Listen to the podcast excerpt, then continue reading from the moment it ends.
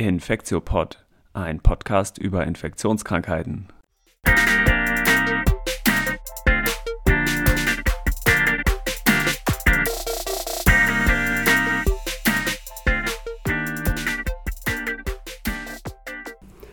Willkommen zu einer neuen Folge vom Infektiopod. Mein Name ist Till Koch, ich bin Internist und in der Sektion Infektiologie des Universitätsklinikums Eppendorf hier in Hamburg als Arzt angestellt und heute soll es um das Thema Ebola gehen.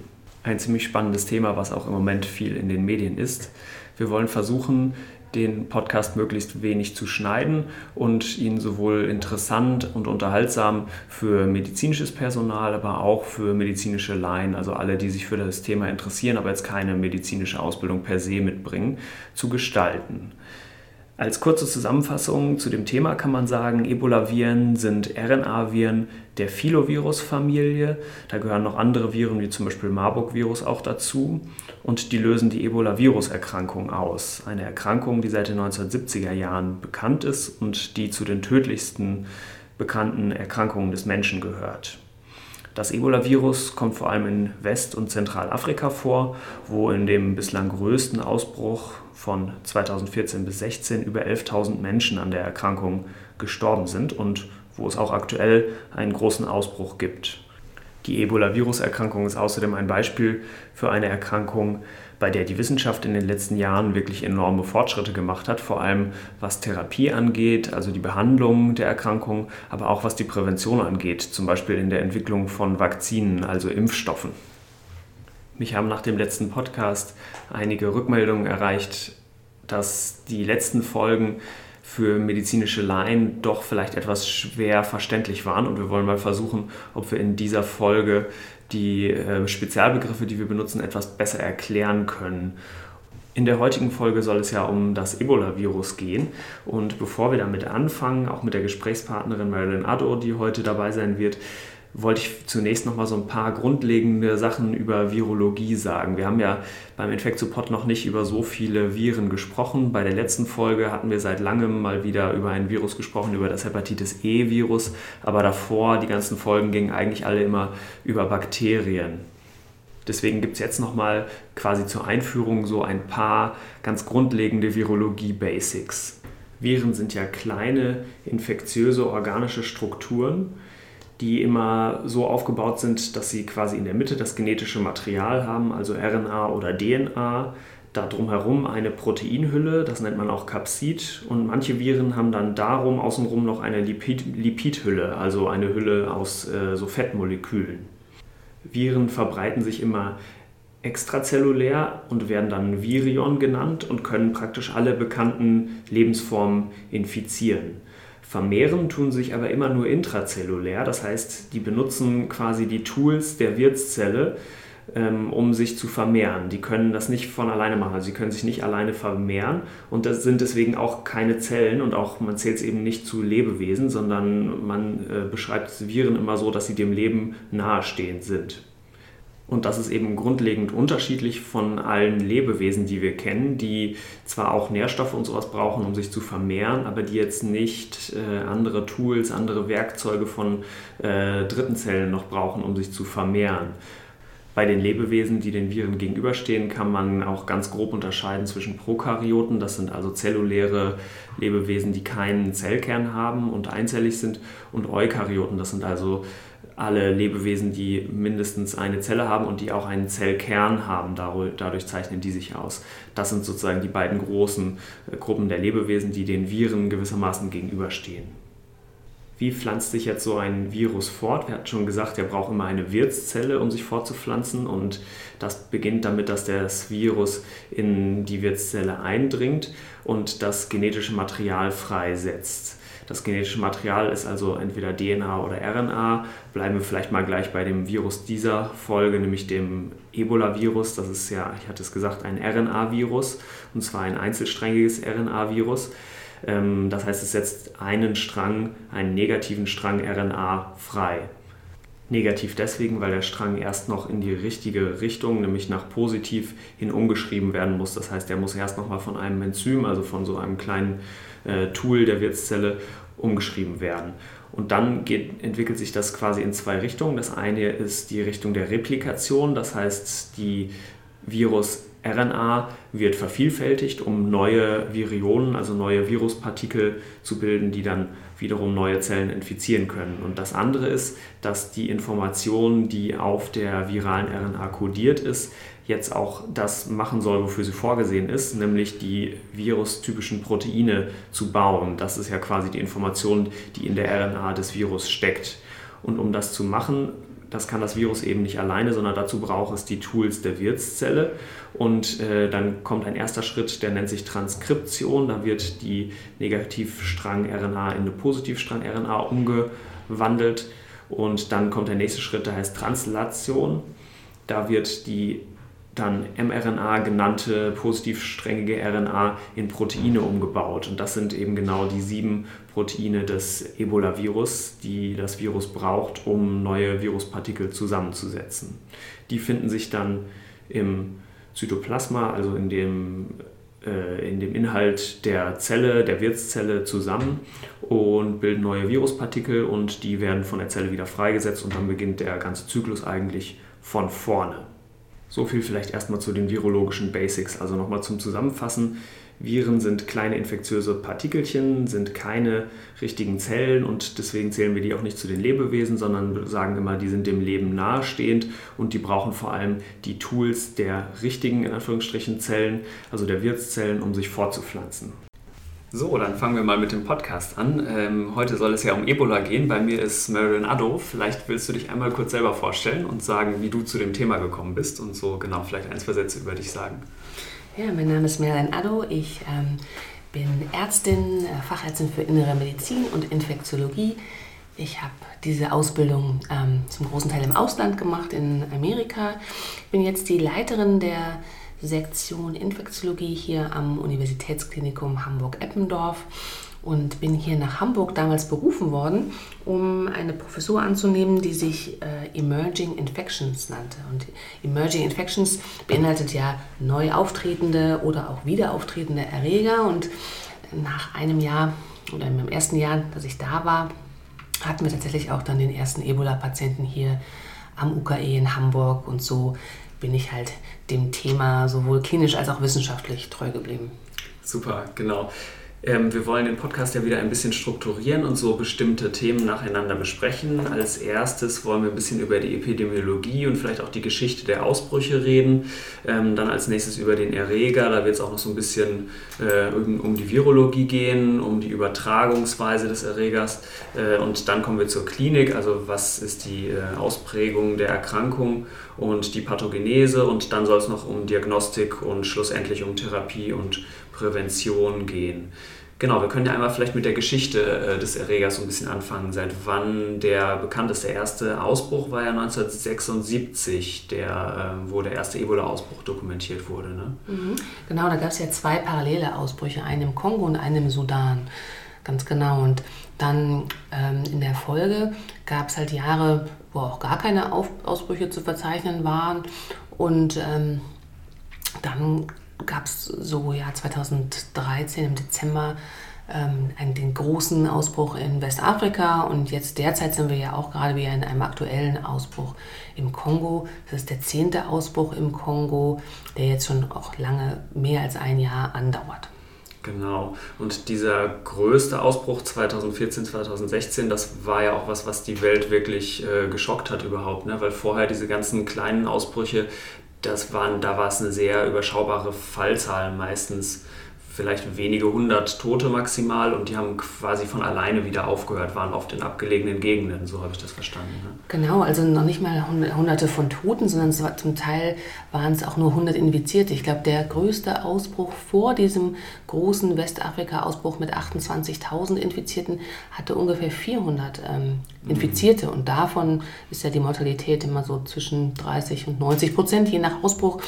Ähm, und insofern war es wirklich so, dass es nie eine Hauptstadt erreicht hat, ähm, oft in entlegenen afrikanischen Dörfern äh, stattgefunden hat und man im Grunde genommen die Weltöffentlichkeit überhaupt nichts mitbekommen hat von mhm. diesen Ausbrüchen.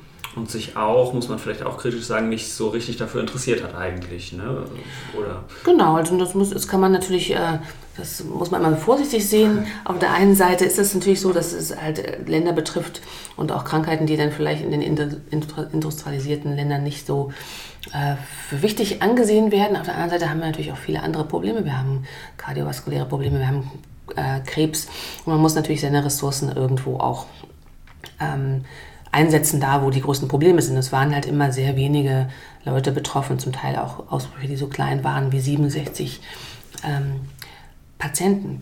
Aber was natürlich dem Erreger doch noch ein bisschen mehr äh, Stellenwert gegeben hat, war, dass äh, ähm, Ebola dann nach 9-11, den äh, Anschlägen, auf die Liste der Bioterrorismusorganismen gesetzt wurde. Und dann gab es zumindest mal ein bisschen Forschungsinteresse von, Indust von Nationen, die halt ihre Bevölkerung oder ihre Armeen schützen wollten. Und da gab es dann ähm, Gelder, um Therapien und Diagnostika nach vorne zu treiben. Genau.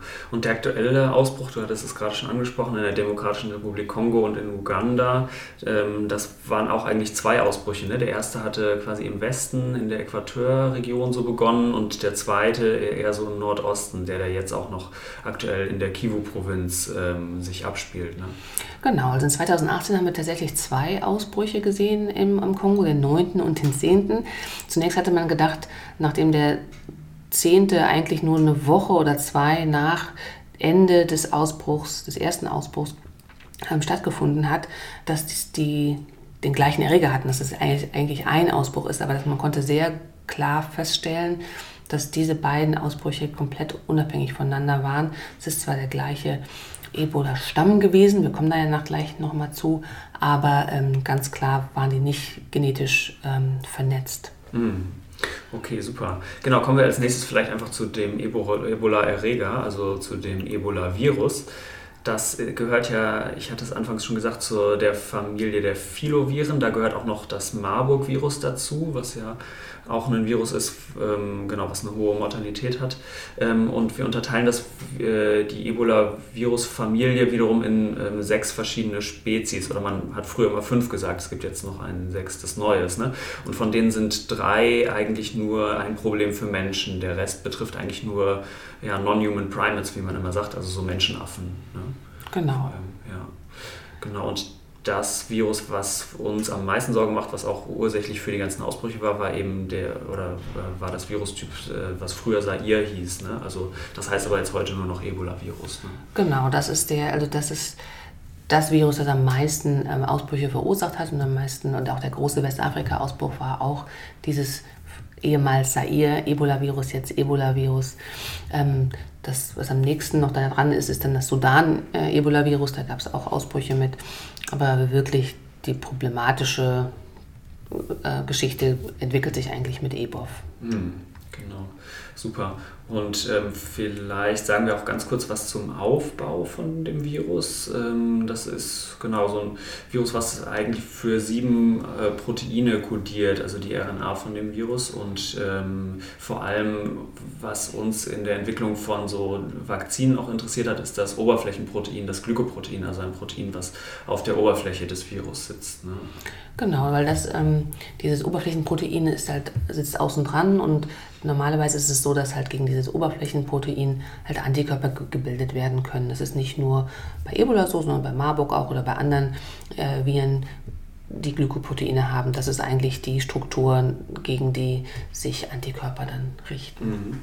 Und das, jetzt ist es beim Ebola-Virus äh, die Spezialität ein bisschen so, dass das Glykoprotein einerseits auf der Oberfläche ist, das kann aber, glaube ich, auch sezerniert werden. Also es kann auch in löslicher Form vorliegen und ähm, hat dann verschiedene Funktionen. Wahrscheinlich hemmt es auch das Immunsystem ein bisschen. Ne? Also hemmt da so wichtige Botenstoffe wie Interferon und sowas ne? und genau. unterdrückt das so ein bisschen. Und nur nochmal vielleicht zum Namen, weil du es eben schon erwähnt hast. Ähm, der Name Filovirus kommt ja von Faden, also Philus, glaube ich im Lateinischen. Ähm, sieht also wirklich auch fadenförmig aus, also wenn man sich diese Bilder halt anschaut. Das ist nochmal ganz anschaulich, finde ich. Genau. Und ähm, diese verschiedenen Virustypen haben auch, wenn sie den Menschen befallen haben, verschiedene Letalitäten. Also sie scheinen verschieden schlimm zu sein für den Menschen. Und dieses äh, EBOV, also früher Zaire Ebola-Virus genannte Virus, scheint eigentlich mit die höchste Case Fatality Rate, also die höchste Mortalität zu haben. Ne? Ja, also zumindest sieht es nach den Daten so aus. Es ist natürlich ein bisschen schwierig ähm, zu vergleichen. Ähm, wir haben natürlich auch schon gesehen, dass im Westafrika-Ausbruch, ähm, wenn Patienten halt sehr gute supportive Therapie bekommen haben, dass ähm, da die äh, Mortalität gesenkt werden konnte. Also es kommt natürlich jetzt auch auf Versorgung an. Es ist, gab ja vorher noch nicht so viele Fälle, in denen man sehr viel Forschung machen konnte. Aber ja. ähm, die höchsten Mortalitätsraten sind tatsächlich für Ebola-Virus ähm, dokumentiert. Ja, genau. Supportive Therapie ist ja so unterstützende Therapie, wo man jetzt nicht das Virus ursächlich bekämpft, sondern einfach nur unterstützt den Körper. Ne? Genau, vielleicht eine Sache noch zu dem Erreger, die ich immer ganz spannend finde, ist, dass wir das Reservoir eigentlich noch gar nicht kennen. Ne? Also wir kennen noch nicht das, äh, noch, oder haben zumindest noch nicht bewiesen, in welchem Tier das Ebola-Virus eigentlich ähm, die ganze Zeit überlebt. Ja, das ist wahr. Also ähm, äh, in der Epidemiologie gehen wir davon aus, dass äh, diese Flughunde, Fruit Bats äh, auf Englisch, da eine Rolle spielen in der Übertragung, aber es ist eigentlich noch nicht richtig dokumentiert, dass das das eigentliche Reservoir für das Virus ist. Also das Virus kann ähm, über diese Flughunde und zum Beispiel die Ausscheidungen von den Flughunden äh, Früchte kontaminieren und diese Früchte werden dann von anderen Tieren aufgenommen. Es können Primaten erkranken. Ähm, und die Übertragung von Tieren auf Mensch geht dann oft ähm, einher mit halt Verzehr von äh, erkrankten Tieren, sei es diese Flughunde, die in Afrika auch oft an der Straße verkauft werden und verzehrt werden, sei es ähm, durch Primaten, die befallen wurden. Ähm, und sobald es dann einmal auf den Mensch quasi besprungen ist, übergesprungen ist, dann gibt es häufig äh, Mensch-zu-Mensch-Übertragungen und dann geht da dieser menschliche Ausbruch dann los. Genau, wir nennen, zählen Ebola ja auch zu den äh, Zoonosen, also eine Erkrankung, die vom Tier auf den Menschen überspringt. Ja, dann kommen wir jetzt vielleicht nämlich schon, passt ja ganz gut zum nächsten Kapitel zu der äh, Übertragungsweise. Ähm, und zwar wollte ich einmal über die Übertragungsweise zwischen Menschen sprechen, wie das genau erfolgt und wie auch nicht. Man braucht, um sich mit Ebola zu infizieren, ja einen direkten Kontakt zu Körperflüssigkeiten oder Gewebe von einer erkrankten Person. Ne? Ganz genau. Also Ebola, der, der, der Terminus, der ähm, verursacht ja immer viele Ängste und ähm, glaube auch transportiert so ein bisschen, dass, der leicht über, dass das Virus leicht zu übertragen ist. Aber im Vergleich zu Erregern, die halt über Tröpfcheninfektionen oder durch den Atem oder über Husten übertragen werden, ist es wirklich tatsächlich äh, gar nicht so einfach, sich mit Ebola zu infizieren. Man muss direkten Kontakt mit Körperflüssigkeiten haben. Das heißt, viele Menschen haben sich angesteckt, wenn sie die Kranken gepflegt haben. Die erbrechen ja häufig oder haben Durchfall oder schwitzen oder ähm, Kontakt mit Blut oder Speichel. Da sind große Virusmengen drin, aber dazu braucht man wirklich direkten Kontakt. Also nur neben jemandem zu sitzen oder zu stehen oder angehustet werden, das wäre jetzt kein Übertragungsweg für Ebola. Ja, genau. Und auch ganz wichtig ist, dass nur solche Personen infektiös sind, die selber ähm, auch an Ebola schon erkrankt sind. Das heißt, nur Leute, die wirklich diese ganzen Symptome, die du gerade genannt hast, haben, können überhaupt Leute auch anstecken. Ja? Das heißt, wenn jemand gesund ist, dann kann man nicht andere Leute mit Ebola infizieren. Ja, genau. Also das ist in der Regel ist das äh, wirklich so, dass das die Übertragungswege sind. Was wir jetzt neu gelernt haben, ist ja, dass halt das äh, Virus noch lange ausgeschieden werden kann kann in ähm, Körperflüssigkeiten wie ähm, Sperma. Ähm, und da gab es, es ist zwar eine ganz äh, ineffektive Übertrag, Übertragungsweise, aber man hat gesehen, dass es auch vereinzelte Fälle gibt, wo dann quasi ein Genesener oder jemand, der Ebola erkrankt war, über sexuellen Kontakt Ebola ähm, übertragen konnte. Das ist die, die einzige Ausnahme zu dieser mhm. Regel. Das ist aber ein sehr seltener äh, Übertragungsweg. Ja.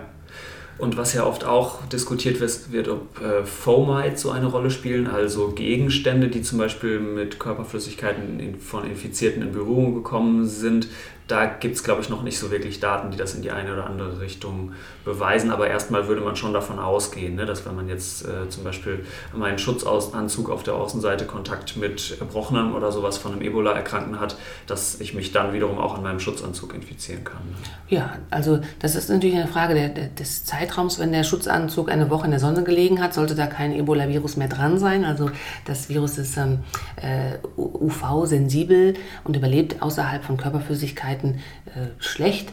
Aber ja, wenn man halt unmittelbar nach Kontakt mit dem Patienten äh, kontaminierte Flächen ähm, berührt oder äh, auch in dem Kontext von, äh, ähm, wie heißt es, von Begräbnissen hat man ja auch äh, gesehen, dass es zur Übertragung gekommen ist. Und da ist es sicherlich auch der Kontakt mit, mit anderen Materialien.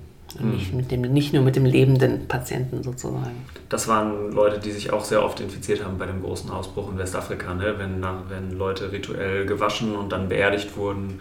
Das genau war auch ein hohes Risiko. Ne? Mhm. Genau. Okay, super. Kommen wir vielleicht als nächstes zu der Klinik. Ähm, das ist ja so, dass das Ebola-Virus früher zu der Gruppe der viralen hämorrhagischen Fieber gezählt wurde. Und durch diesen großen Ausbruch in Westafrika haben wir aber einiges an Wissen dazu gewonnen, wie die Ebola-Erkrankung wirklich verläuft. Und mittlerweile hat man dieses, diese hämorrhagische Komponente ein bisschen in den, ähm, nicht mehr so ganz prominent platziert, würde ich mal sagen, in der Beschreibung. Vielleicht sollte ich kurz sagen, Hämorrhagie heißt, äh, dass man blutet. Ne? Also ähm, ein Symptom der Ebola-Erkrankung kann ja sein, dass die Betroffenen äh, aus Schleimhäuten, also aus Darm äh, oder Mund äh, bluten zum Beispiel. Ne? Genau, oder aus der Nase. Und ja, tatsächlich hieß es früher Ebola äh, Fieber oder Ebola Hemorrhagic Fever.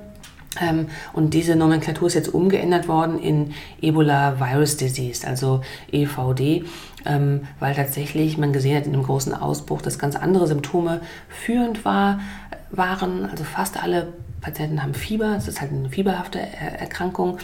Ähm, aber es haben dann anderweitig auch viele gastrointestinale Symptome ähm, quasi äh, Führung übernommen. Leute haben äh, erbrochen, hatten oft Durchfall.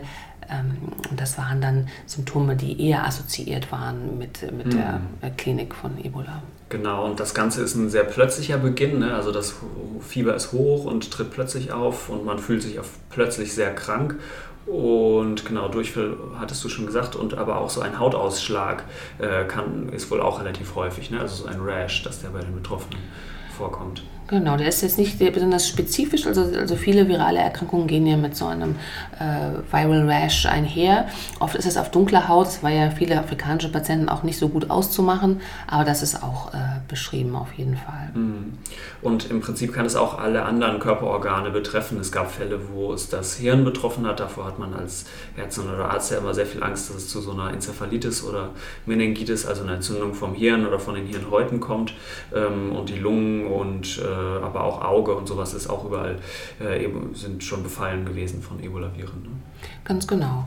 Ähm, und ähm, also in unserem Patienten, in dem Patienten, den wir hier in Hamburg betreut haben, äh, der hatte halt, äh, die führende Symptomatik war äh, im Darm.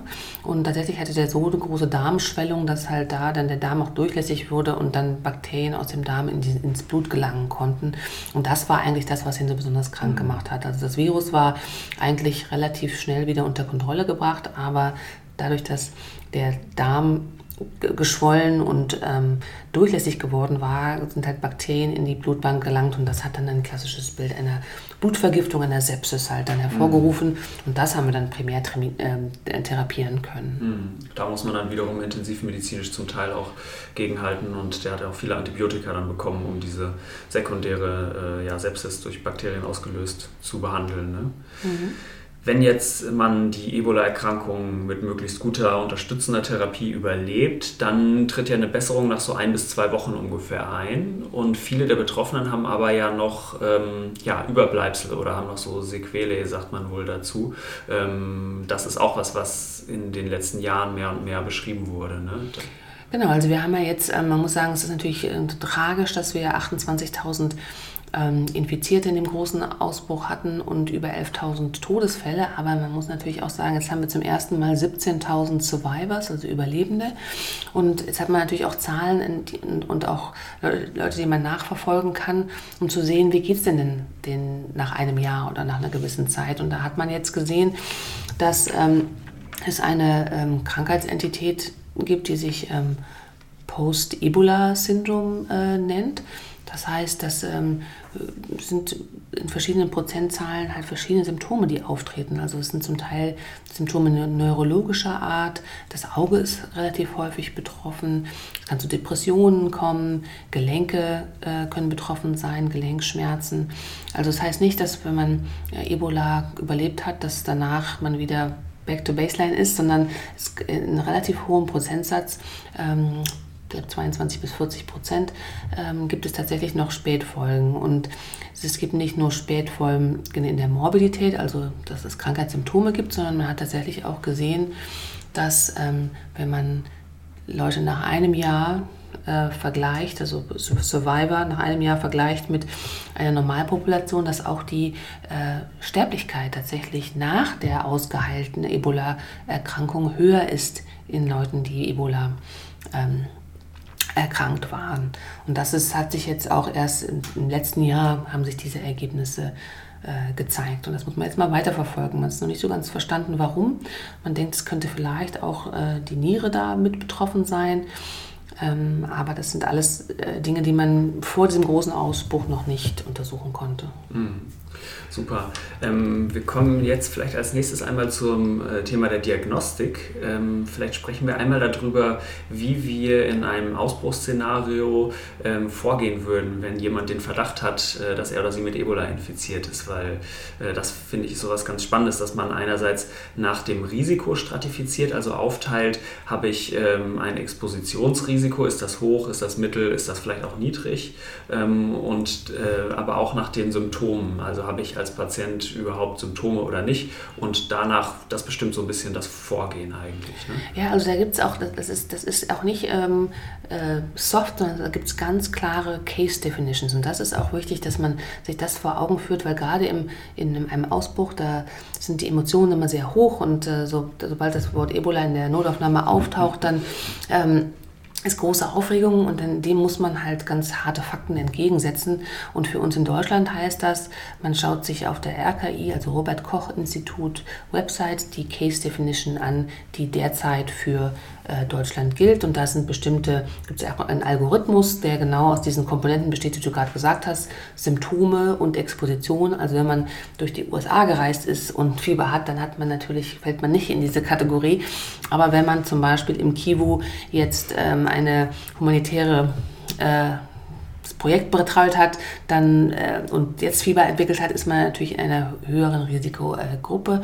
und dann kann man diesem Algorithmus folgen und nur dann, wenn diese Kombination stimmt, Symptome und äh, Zeit und, nicht, und auch die zeitliche Assoziation. Also man kann nicht sagen, ja, ich war vor sieben Monaten im Kongo.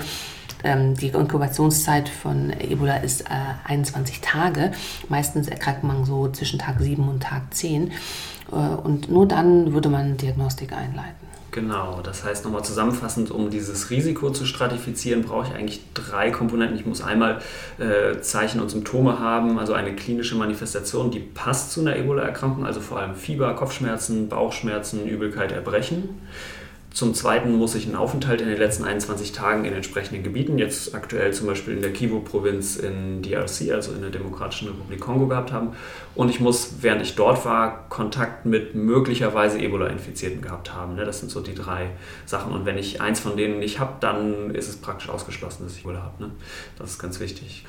Und wie würden wir dann vorgehen, wenn wir jetzt jemanden haben, ähm, rein hypothetisch gesprochen jetzt, bei dem wir den Verdacht haben, bei dem wir sagen, okay, diese drei Dinge sind, erf äh, sind erfolgt oder zumindest war die Person vielleicht in den letzten 21 Tagen in Kontakt, dann würden, dann würden wir unterscheiden, ist diese Person symptomatisch oder nicht eigentlich. Ne? Also wenn man asymptomatisch ist, kann man erstmal abwarten und würde nichts machen. Ähm, und wenn aber die Person symptomatisch ist und eine entsprechende Anamnese hat, dann würden wir die auch äh, richtig isolieren. Ne? Ja, also wenn wirklich der, wenn diese Case Definition ähm, erfüllt ist für ein also sie nennt sich ja immer wahrscheinlicher oder gesicherter, also meistens ist es dann ein wahrscheinlicher oder ein Verdachtsfall, dann würde so eine Kaskade anlaufen, dass man tatsächlich, ähm, gehen wir mal vom Szenario aus, die meisten würden sich ja nach so einer Reise dann in der Notaufnahme vorstellen, dann würde diese Person ähm, oft ist es ja schon so, dass dann der Transport schon sagt, wir haben diese Art von Person im, im äh, RTW, was machen wir jetzt?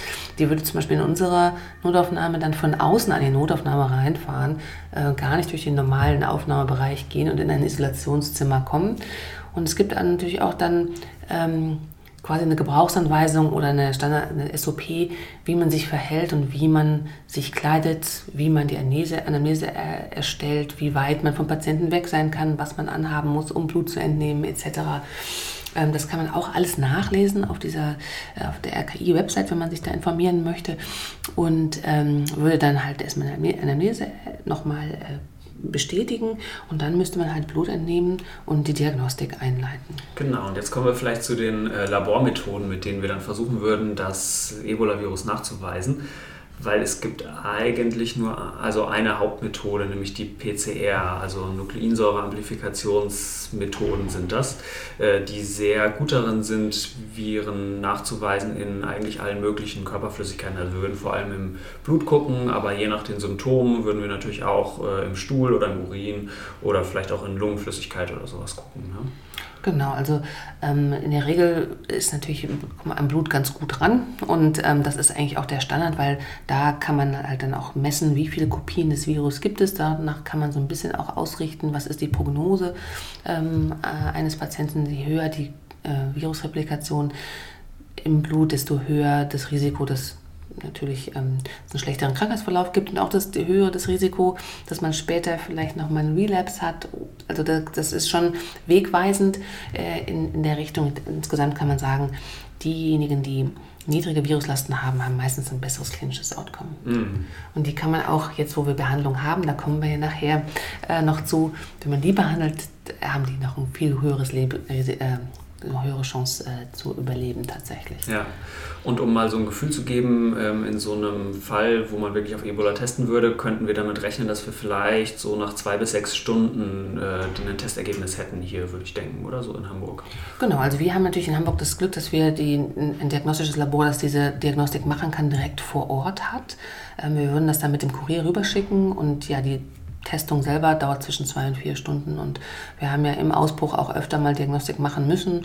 Also spätestens nach sechs Stunden hatten wir eigentlich die Ergebnisse und das hat zum Teil die Anreise des Dienstarztes noch ähm, mit beinhaltet, der ähm, diese Diagnostik einleiten musste. Ja.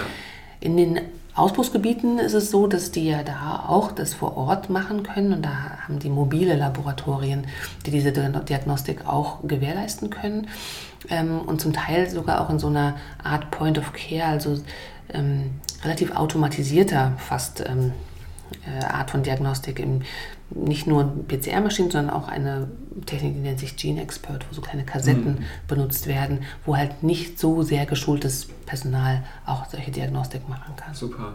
Und ich hatte noch gelesen, dass es auch so eine Art Schnelltest entwickelt wurde. Die ist nicht ganz so gut wie diese PCR-Technik, aber die ist deutlich schneller. Also so ein Lateral Flow Assay, der aber eine niedrigere Sensitivität und Spezifität hat. Ne? Das mag vielleicht auch für sehr entlegene Gebiete eine gute Möglichkeit sein. Ne? Genau. Ja.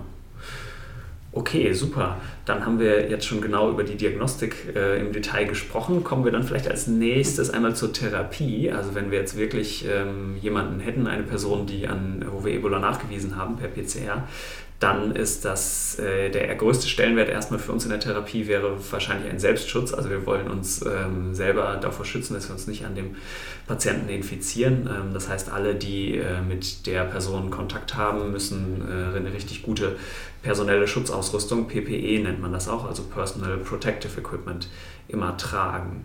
Ähm, und eigentlich soll die Behandlung, wann immer möglich, in so spezialisierten Ebola-Behandlungszentren erfolgen. Ne? Also das soll jetzt nicht irgendwo passieren.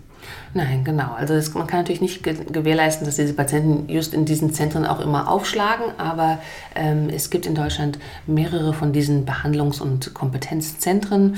Hamburg ist eins davon, aber es gibt welche in Frankfurt, in Berlin, das kann man auf der Webseite ganz gut sehen. Man würde dann äh, mit einem dieser Behandlungszentren Kontakt aufnehmen. Also das praktisch in Deutschland würde man das so machen, weil nämlich dann auch diese unter anderem ähm, Zentren des ständigen Arbeitskreises für diese ähm, sogenannten High Consequence Organisms, also wo halt Ebola, Marburg und SARS zum Beispiel dazugehören würden oder Lassa. Und dann wird ein Kreis von Experten halt auch mitgestalten, wie das weitergehen soll mit dem Patienten oder der Patientin. Man würde dann halt, äh, wenn wir das Beispiel jetzt mal theoretisch in Hamburg durchspielen und wir hatten diese Person jetzt in dem Isolierraum in der Notaufnahme und haben jetzt eine positive PCR, dann würden wir diesen Patienten in unsere Sonderisolierstation ähm, aufnehmen. Diese Station kann innerhalb von st wenigen Stunden einsatzfähig gemacht werden. Die wird auch jede Woche trainiert und ähm, äh, quasi äh, auf äh, Tüchtigkeit äh, erprobt.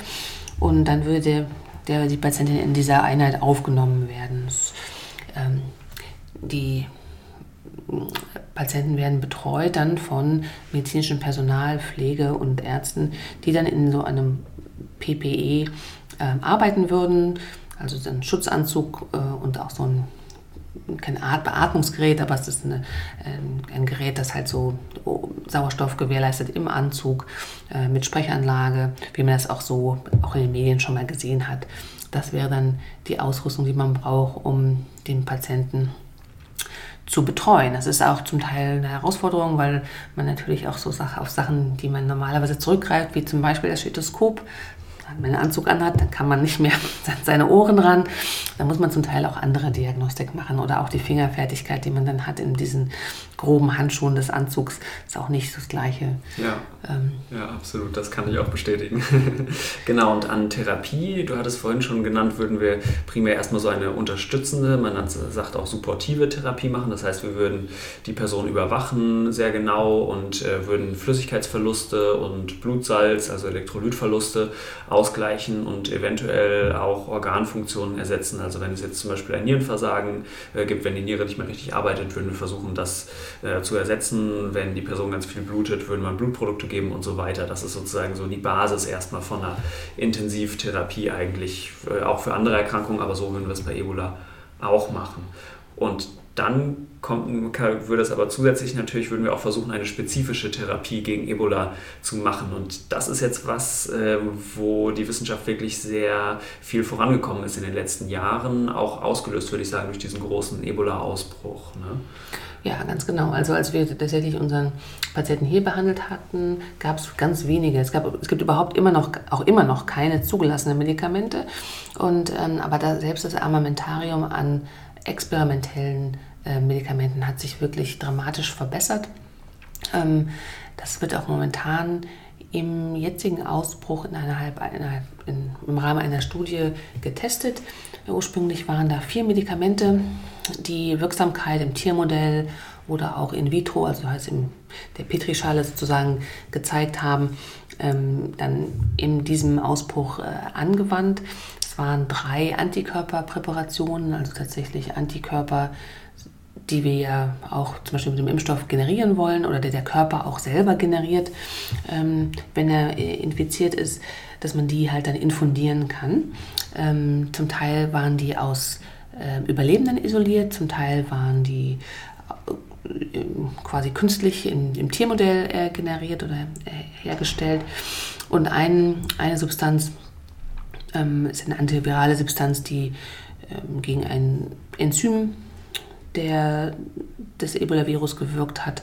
Und diese vier Medikamente wurden gegeneinander getestet. Man hat dann gesehen, dass dieses äh, antivirale Medikament und ein, eines von diesen Antikörperproperationen gegen zwei andere wirklich ähm, schlechter abgeschnitten hat. Insofern ähm, hat man diese beiden Arme der Studie dann abgebrochen und also wenn man jetzt zum Beispiel heute im Kongo äh, mit Ebola diagnostiziert wird, dann würde man eine von zwei Therapien bekommen.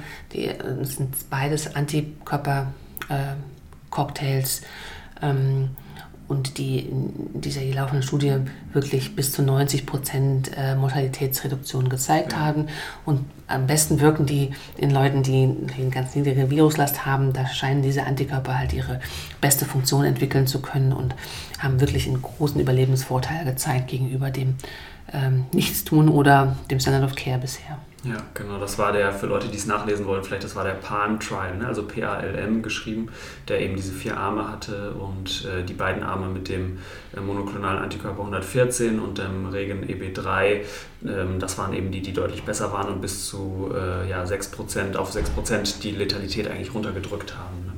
Genau. Ähm, also eigentlich, ja, genau, erste Therapieoptionen überhaupt, also eigentlich wirklich äh, ganz neu. Genau. Ähm, wenn wir jetzt nicht nur über Therapie nachdenken, sondern vielleicht auch über Prävention, würden wir jetzt als nächstes zum Thema Impfungen kommen. Ähm, das ist ja auch immer ganz wichtig, dass wir Erkrankungen eigentlich schon ähm, vorbeugen wollen, bevor sie überhaupt entstehen können. Und das ist ja auch etwas, wo schon lange dran geforscht wird im Bereich Ebola, aber wo wir auch erst seit wenigen Jahren überhaupt zuverlässige Impfstoffe haben. Ne? Ja, also das ist auch etwas, was im Grunde genommen so ein bisschen tragisch war, weil diese Impfstoffe, die gab es als Konzept schon sehr lange, aber die sind halt ähm, nie weiterverfolgt worden, weil auch der Bedarf nicht so gesehen wurde. Also wir hatten ja eben schon mal darüber gesprochen, dass nur so wenige Leute erkrankt waren und so einen Impfstoff herzustellen, ist natürlich auch äh, eine sehr äh, kostspielige Angelegenheit. Und da haben wir wahrscheinlich den Benefit gehabt, dass tatsächlich ja dieser äh, Erreger auf der Liste der Bioterrorismus-Organismen waren. Und so haben halt schon einige Firmen daran geforscht, ähm, Präventionsmaßnahmen oder Therapien, Diagnostika und Impfstoffe zu entwickeln. Und tatsächlich, als wir in 2014 den großen Ausbruch hatten, gab es zwei Impfstoffe, die Material hatten, das man überhaupt in Menschen verimpfen konnte. Und ähm, einer davon ist jetzt gerade zur Zulassung gekommen. Genau, und das äh, gab aber eigentlich, du hattest diese Tragik schon angesprochen, es gab so ein bisschen einen Gap, also so eine Lücke eigentlich in der Entwicklung. Anfang der Nullerjahre sind diese Tierexperimente äh, durchgeführt worden, wo gezeigt wurde, das scheinen Impfstoffkandidaten zu sein, die man vielleicht auch im Menschen testen könnte. Und das ist dann leider nicht weiter verfolgt worden ne? und eigentlich erst im Ausbruch so richtig getestet worden. Ja, ganz genau. Und ähm, das ist halt, hat insofern eine gewisse Tragik, weil ja so Impfstoffentwicklung meistens in mehreren Phasen abläuft. Und die erste Phase, die Phase 1 nennen wir das, ähm, wird ist eigentlich eine, wirksam, eine, eine Verträglichkeitsprüfung in gesunden Probanden. Das heißt, wir brauchen, um diese Art von Forschung oder diese Studie durchzuführen, gar keinen Ebola-Ausbruch. Also diese Studie hätte man auch schon in den in 2008, 2009 machen können und dann hätte man vielleicht halt schon auch in diesem großen Ausbruch die nächste Phase der Impfstoffprüfung durchführen können und hätte vielleicht dann noch sogar schon Einfluss nehmen können auf den Verlauf dieses großen, schlimmen Ausbruchs. Das hat man, glaube ich, jetzt gelernt aus dieser äh, Situation. Wir waren ja für diesen großen Ausbruch ganz schlecht vorbereitet, sowohl in Diagnostik als auch in Therapie, als auch in Impfstoffentwicklung, dass sich daraus halt ergeben hat, dass man versucht für Erreger, von denen man aus, davon ausgeht, dass sie große Epidemien äh, und Ausbrüche hervorrufen können, dass man diese Impfstoffentwicklung von der, vom Tier auf den Menschen schon so weit vorantreibt, dass man halt dann, wenn der Ausbruch kommt, nicht erst quasi ganz von Anfang an starten muss. Und das ähm, hat sich auch, äh, haben sich verschiedene Organisationen zum Ziel gesetzt, das zu finanzieren und voranzutreiben. Hm. Genau, und der Impfstoff, an den du ja auch mitentwickelt hast, der AVSV-Sibov-Impfstoff, ähm, war, da ist dann zum Ende seiner Entwicklungsphase auch tatsächlich in dem großen Westafrika-Ausbruch zum Einsatz gekommen und hat sich dort auch sehr bewährt. Ne? Genau, die, ähm, also wir nennen sowas ja eine Landmark Study, die Studie, die gezeigt hat, dass dieser Impfstoff wirksam ist, der konnte tatsächlich noch gegen Ende des ähm, Westafrika-Ausbruchs angewandt werden ähm, und hat da auch sicherlich das ein oder andere Leben gerettet, aber vor allem hat er halt, konnte gezeigt werden, dass er wirksam ist.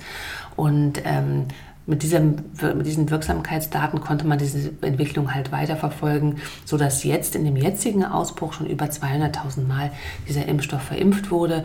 Äh, es konnte in dem jetzigen Kongo-Ausbruch gezeigt werden, dass der Impfstoff 97,5 Prozent wirksam ist. Also das hätte man sich in den kühnsten Träumen eigentlich nicht träumen lassen, als man äh, angefangen hat mit der Entwicklung. Der Impfstoff hat zwar im Tiermodell sehr, sehr gute Ergebnisse gezeigt, aber manchmal ähm, übertragen die sich nicht eins zu eins auf den Menschen. Und das war jetzt schon wirklich ein äh, ganz toller Erfolg für diese, für alle, die damit beteiligt waren an, an dieser Impfstoffentwicklung, dass man das so schnell vorantreiben konnte, sodass halt ähm, der Impfstoff tatsächlich noch im ersten Ausbruch oder im Westafrika-Ausbruch zum Einsatz gekommen ist, dort dieses Wirksamkeitssignal gezeigt werden konnte.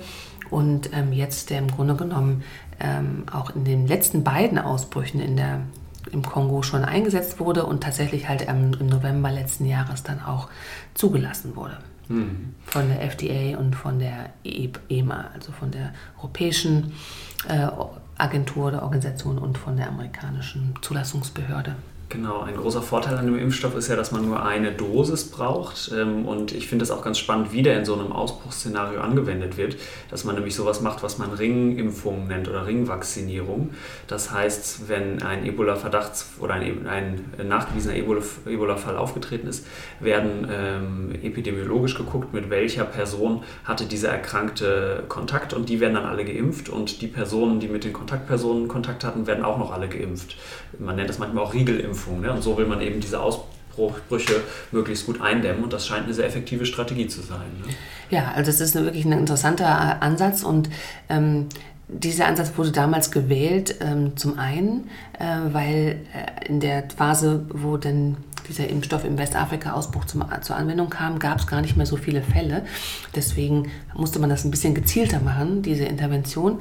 Und zum anderen ist diese Strategie äh, verwandt worden, um ähm, die Pocken äh, aus der Welt auszurotten. Und daher kannte man das Prinzip, dass man halt dann einen Pockenfall sucht und da drumherum äh, diese Riegelimpfung macht in zwei Ringen, also erstmal den Direktkontaktring und dann auch nochmal die Kontakte von Kontakten. Hm.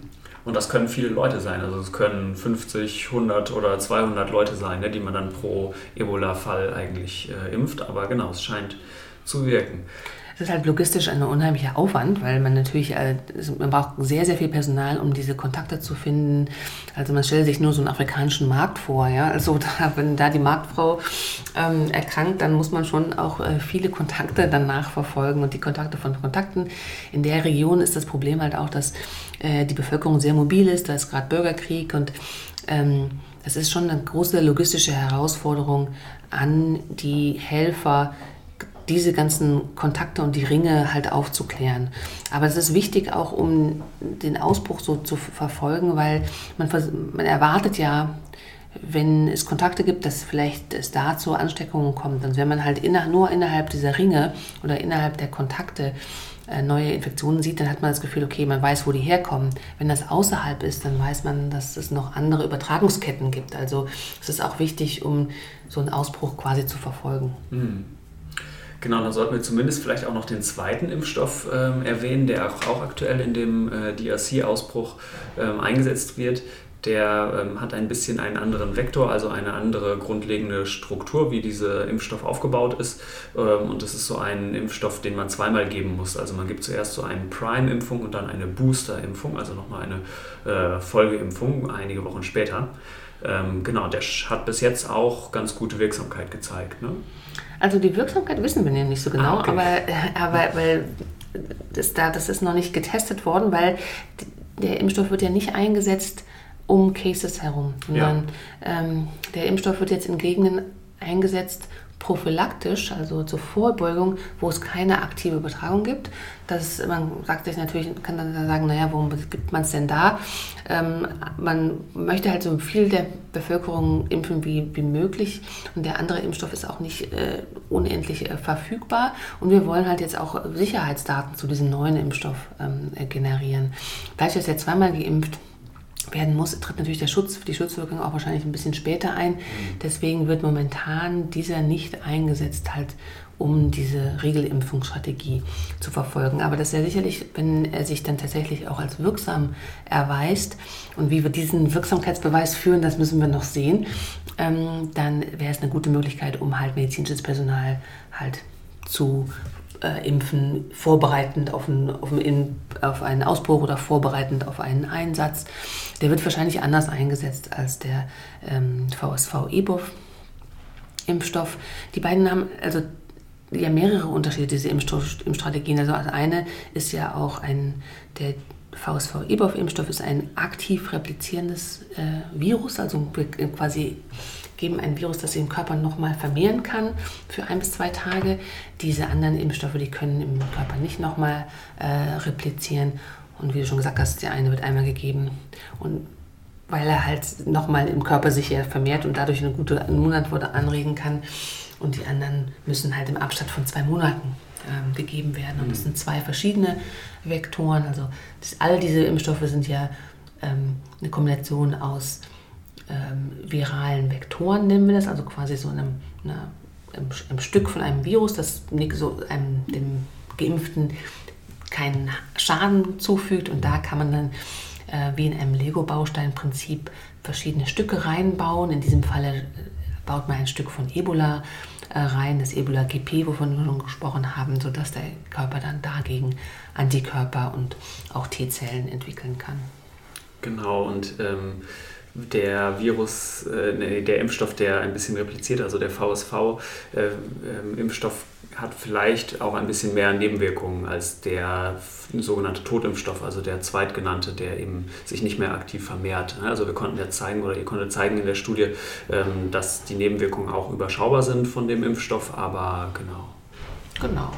Also, ähm, und das ist ja so auch ein bisschen der Sinn jetzt dieser, dieses, dieser Impfung mit dem Impfstoff in, in Uganda und auch in, im, im Kongo, des, äh, des Zweier-Impfstoffs, um zu gucken, wie gut wird er vertragen. Also der VSV-Ebola-Impfstoff, der hatte halt auch manchmal Fieber als ähm, Nebenwirkung. Das ist natürlich in einem, im Kontext von einem Ausbruch, wo wir halt Fieber messen, weil wir denken, dass jemand Ebola erkrankt sein kann, nicht ganz un kompliziert, weil ähm, ja, man halt nicht unterscheiden kann, hat derjenige jetzt dann doch Ebola entwickelt oder ist das nur eine Nebenwirkung von der Impfung. Das sollte bei dem anderen Impfstoff nicht so häufig auftreten. Hm.